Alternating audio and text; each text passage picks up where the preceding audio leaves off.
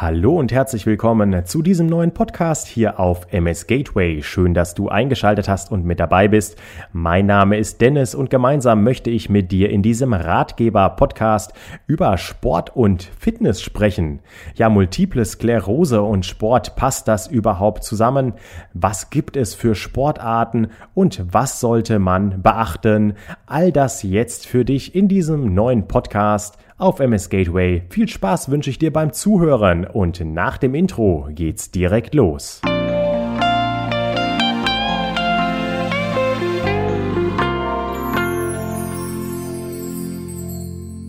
Ob du jetzt drinnen Sport machst, zum Beispiel im Fitnessstudio oder in der Sporthalle, oder aber draußen an der frischen Luft aktiv bist. Ich glaube, wir sind uns einig, wenn wir sagen, körperliche Aktivität erhöht die Fitness, das Wohlbefinden und damit natürlich auch deine Lebensqualität. Und ganz, ganz wichtig, Bewegungsarmut hat viele negative Folgen für deinen Körper. Ich denke, da sind wir uns einig und deshalb sollten wir einmal darüber sprechen, in welchem Maß kannst du nun Sport machen, wie viel Fitness tut dir gut. Ganz wichtig ist, bevor du jetzt mit dem Sportmachen beginnst, solltest du erst einmal mit deiner behandelnden Ärztin bzw. mit deinem behandelnden Arzt darüber sprechen.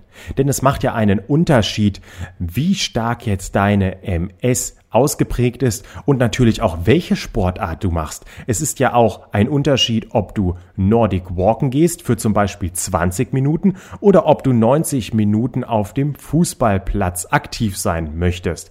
Also ganz, ganz wichtig, klär das Ganze erst einmal mit deiner behandelnden Ärztin bzw. deinem Arzt ab und lass dir da dein sogenanntes Go geben. Kann man denn jetzt sagen, dass multiple Sklerose und Sport zusammenpassen?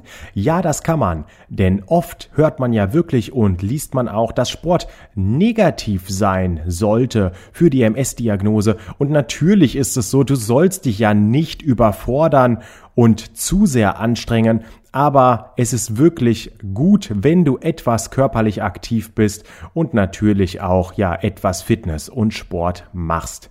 Fitness und die Leistungsfähigkeit werden nämlich sowohl bei gesunden als auch bei Menschen mit MS durch regelmäßiges körperliches Training verbessert.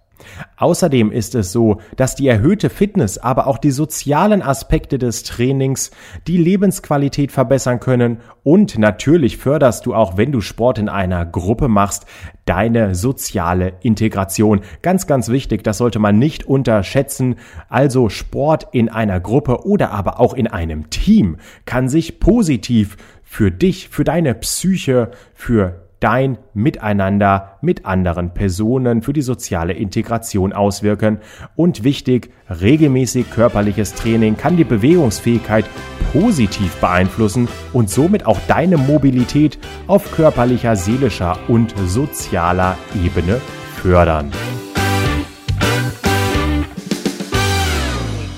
Ja, das sind ja schöne Informationen, die ich dir hier erzähle, aber was sagen denn eigentlich die Experten dazu? Gibt es da auch klinische Studien, die das beweisen können und anhand derer das gezeigt werden konnte? Und ja, die gibt es auch. Bei der Mehrzahl der Patienten, die über mehrere Wochen oder aber auch über mehrere Monate hinweg unter Anleitung trainierten, konnte am Ende der Studien eine statistisch signifikante, das heißt also eine deutliche Verbesserung hinsichtlich Mobilität, körperlicher Bewegung, Ausdauer und Koordination sowie auch Depression und Müdigkeit gezeigt werden.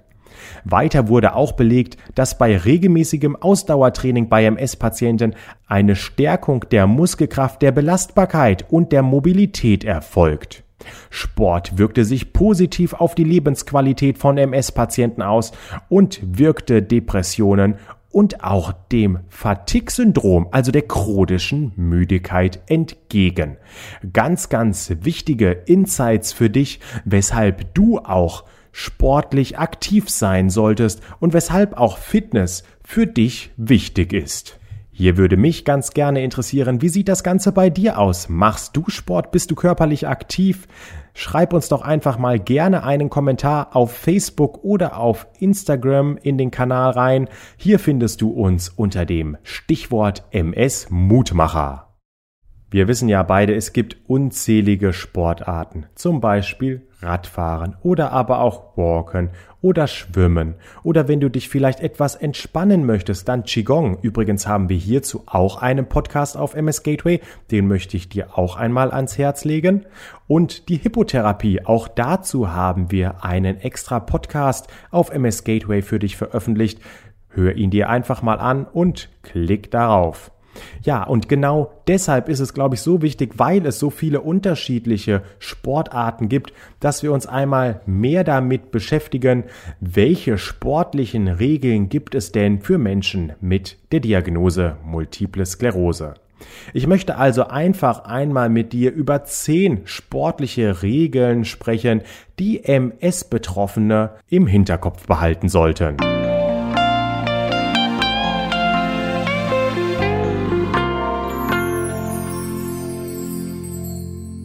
Erstens wird dir empfohlen, hauptsächlich Sportarten zu wählen, die auf Ausdauer, aber auch auf das Training der Koordination gerichtet sind. Hier, wie gesagt, Radfahren eignet sich sehr, sehr gut. Das kannst du auch etwas langsamer machen und dich dann langsam steigern. Walking auch sehr, sehr gut oder aber auch Skilanglauf in den Wintermonaten. Wenn also die Koordination jetzt nicht ja bei dir zu sehr beeinträchtigt ist, dann kann das auch eine ganz, ganz tolle Sportart sein. Es ist nicht immer so, dass das nur etwas für ältere Menschen ist, sondern schau dir einfach mal die Biathleten im Fernsehen an, wie schnell die unterwegs sind und auch hier kannst du dein eigenes Tempo selber bestimmen und dich natürlich richtig gut mit der Zeit steigern.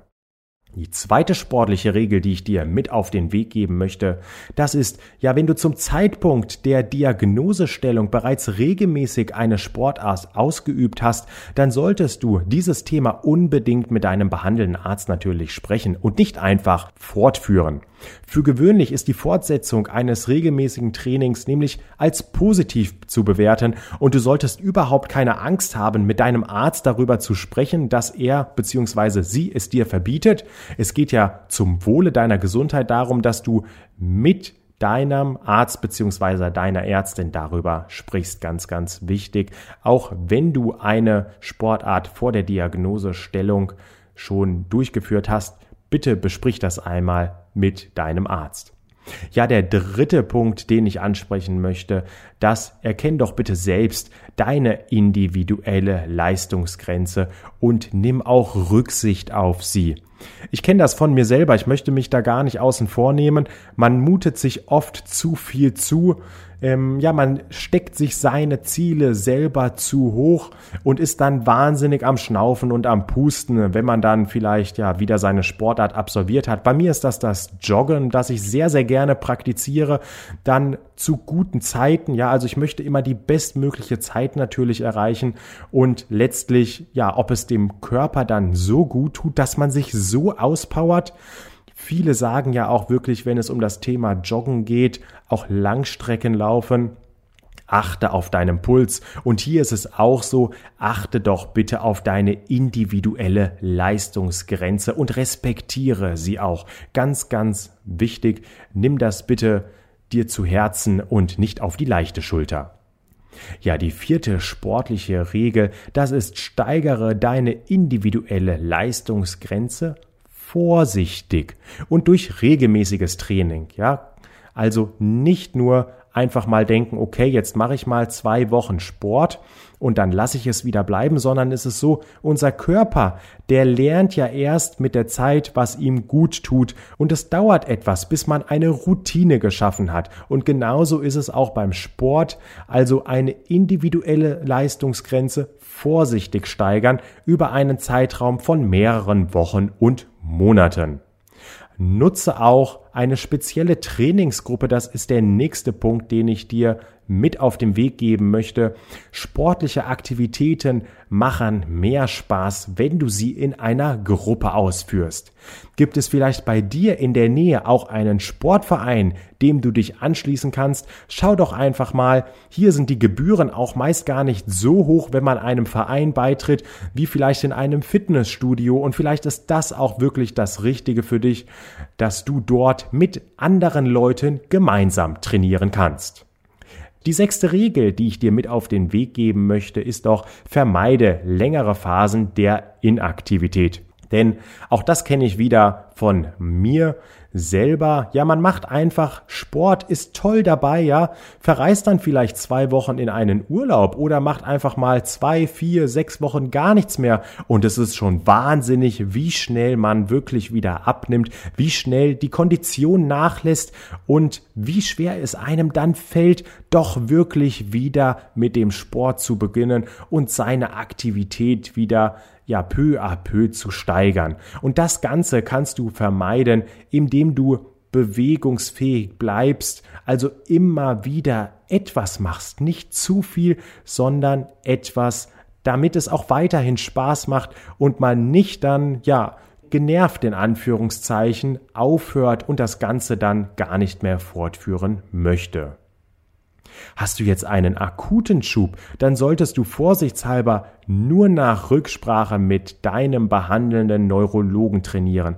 Das ist ganz, ganz wichtig. Und der siebte Punkt, den ich dir an dieser Stelle nennen möchte, also sprich dann wirklich mit deinem behandelnden Neurologen beziehungsweise deiner Neurologin und hole dir von ihr beziehungsweise ihm noch einmal die Bestätigung, dass du auch wieder Sport machen darfst. Unterschätze das bitte nicht, ein wichtiger Punkt. Ja, die achte sportliche Regel ist, vermeide eine Überwärmung des Körpers beim Training. Ja, du kennst das selber an warmen Tagen. Das sind so schlimme Phasen in Anführungszeichen für MS-Betroffene und genauso solltest du es auch mit deinem Training handhaben. Überwärmung ist nicht gut für deinen Körper und dem solltest du wirklich entgegenwirken und auch wirklich darauf achten. Die neunte Regel ist, führe regelmäßig auch gymnastische Übungen zur Dehnung und auch zur Kräftigung deiner Muskulatur durch. Dehnen darf nicht unterschätzt werden und ist ganz, ganz wichtig, egal ob du jetzt MS hast oder nicht, aber wir alle dehnen uns einfach zu selten und machen zu wenig für unsere Sehnen und für unsere Muskulatur. Ab und an ist man doch immer wieder fasziniert, wenn man eine ältere Dame oder einen älteren Herrn trifft, wie gelenkig diese noch sind. Das ist manchmal der Wahnsinn. Und wenn man sich dann mit genau diesen Personen unterhält, dann hörst du mit der Zeit heraus, dass die wirklich jeden Morgen vielleicht etwas Fitness machen. Das mag sich im ersten Moment lächerlich oder witzig anhören und wir lachen oft darüber, aber so witzig ist das dann gar nicht, denn genau durch diese Routine, die so wichtig ist und immer wieder leichte Dehnübungen, haben diese Personen es dann geschafft, ja so aktiv zu bleiben und sich auch noch in einem höheren Alter aktiv zu halten. Und der letzte Punkt, den ich dir mit auf den Weg geben möchte, ist, unterschätze doch bitte nicht deinen Flüssigkeitshaushalt. Flüssigkeit ist so wichtig. Unser Körper besteht zu 60 bis 75 Prozent aus Wasser. Und genau deshalb ist es von so großer Bedeutung, dass du immer und immer wieder trinkst, auch im Sommer an heißen Tagen, deinen Körper genug mit ausreichend Flüssigkeit versorgst und am besten auch elektrolythaltige Getränke zu dir nimmst und so den Flüssigkeitsverlust ausgleichst. Wenn dir dieser Podcast gefallen hat, dann teile ihn doch gerne auch mit anderen Bekannten, mit anderen MS-Betroffenen. Ich würde mich freuen, wenn du beim nächsten Mal wieder mit dabei bist. Und ein kleiner Tipp noch an dich. Es gibt noch zahlreiche andere MS-Podcasts unter www.ms-gateway.de. Hier kommen auch Betroffene zu Wort, die über ihren Alltag mit der Diagnose sprechen. Ich wünsche dir alles Gute. Mein Name ist Dennis und ich würde mich freuen, wenn du beim nächsten Mal wieder einschaltest und mit dabei bist. Alles Gute für dich.